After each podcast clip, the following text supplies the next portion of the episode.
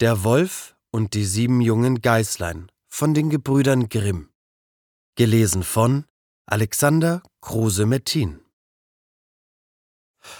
Es war einmal eine alte Geiß, die hatte sieben junge Geißlein und hatte sie lieb, wie eine Mutter ihre Kinder lieb hat. Eines Tages wollte sie in den Wald und Futter holen. Da rief sie alle sieben herbei und sprach Liebe Kinder, ich will hinaus in den Wald, seid auf eurer Hut vor dem Wolf. Wenn er hereinkommt, so frisst er euch alle mit Haut und Haar. Er verstellt sich oft, aber an seiner rauen Stimme und an seinen schwarzen Füßen werdet ihr ihn erkennen. Die Geißlein sagten, Liebe Mutter, wir wollen uns schon in Acht nehmen. Ihr könnt ohne Sorge fortgehen. Da meckerte die Alte und machte sich getrost auf den Weg. Es dauerte nicht lange, so klopfte jemand an die Haustür und rief Macht auf, ihr lieben Kinder, eure Mutter ist da und hat jedem von euch etwas mitgebracht. Aber die Geiserchen hörten an der rauen Stimme, dass es der Wolf war. Wir machen nicht auf, riefen sie. Du bist unsere Mutter nicht, die hat eine feine und liebliche Stimme, aber deine Stimme ist rau, du bist der Wolf. Da ging der Wolf fort zu einem Krämer und kaufte sich ein großes Stück Kreide. Die aß er und machte damit seine Stimme fein. Dann kam er zurück, klopfte an die Haustür und rief Macht auf, Ihr lieben Kinder, eure Mutter ist da und hat jedem von euch etwas mitgebracht. Aber der Wolf hatte seine schwarzen Pfoten auf das Fenster gelegt.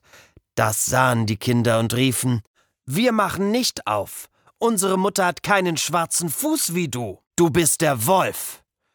Da lief der Wolf zu einem Bäcker und sprach Ich habe mich an dem Fuß gestoßen, streich mir Teig drüber. Und als ihm der Bäcker die Pfote bestrichen hatte, so lief er zum Müller und sprach Streu mir weißes Mehl auf meine Pfote. Der Müller dachte aber, der Wolf will einen betrügen, und weigerte sich. Aber der Wolf sprach Wenn du es nicht tust, so fresse ich dich. Da fürchtete sich der Müller und machte ihm die Pfote weiß. Ja, so sind die Menschen. Nun ging der Bösewicht zum dritten Mal zu der Haustüre, klopfte an und sprach Macht mir auf, Kinder, euer liebes Mütterchen ist heimgekommen und hat jedem von euch etwas aus dem Walde mitgebracht.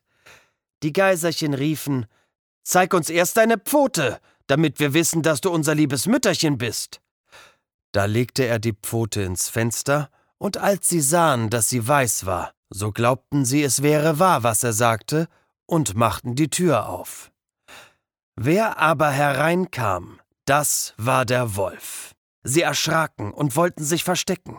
Das eine sprang unter den Tisch, das zweite ins Bett, das dritte in den Ofen, das vierte in die Küche, das fünfte in den Schrank und das sechste unter die Waschschüssel, das siebente in den Kasten der Wanduhr.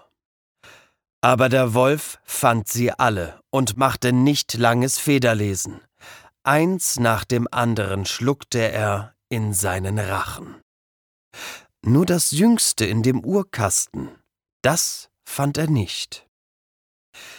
Als der Wolf seine Lust gebüßt hatte, trollte er sich fort, legte sich draußen auf der grünen Wiese unter einen Baum und fing an einzuschlafen.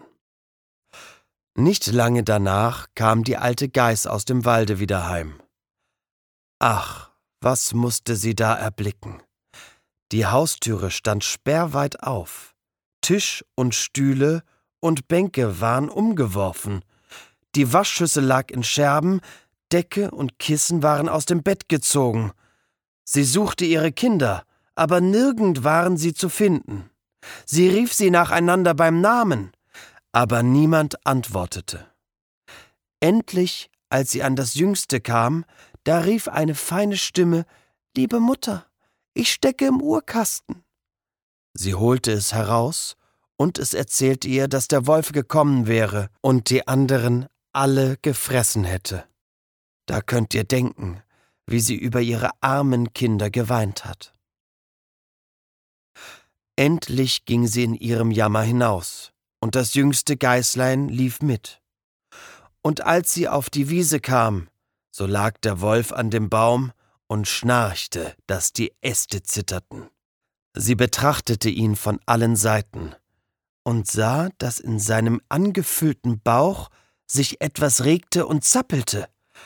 Ach Gott, dachte sie, sollten meine armen Kinder, die er zum Abendbrot hinuntergewürgt hat, noch am Leben sein?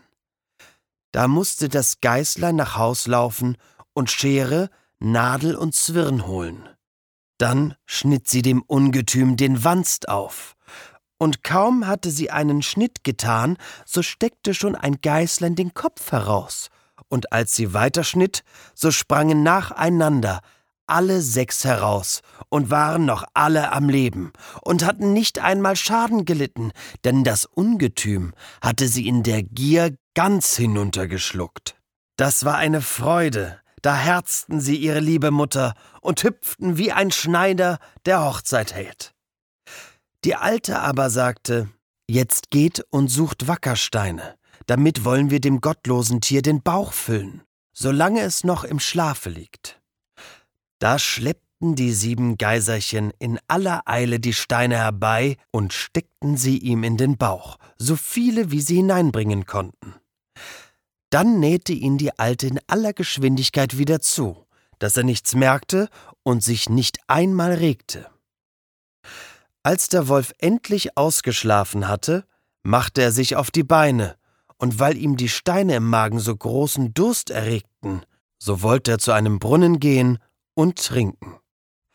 Als er aber anfing zu gehen und sich hin und her zu bewegen, so stießen die Steine in seinem Bauch aneinander und rappelten, da rief er, was rumpelt und pumpelt in meinem Bauch herum?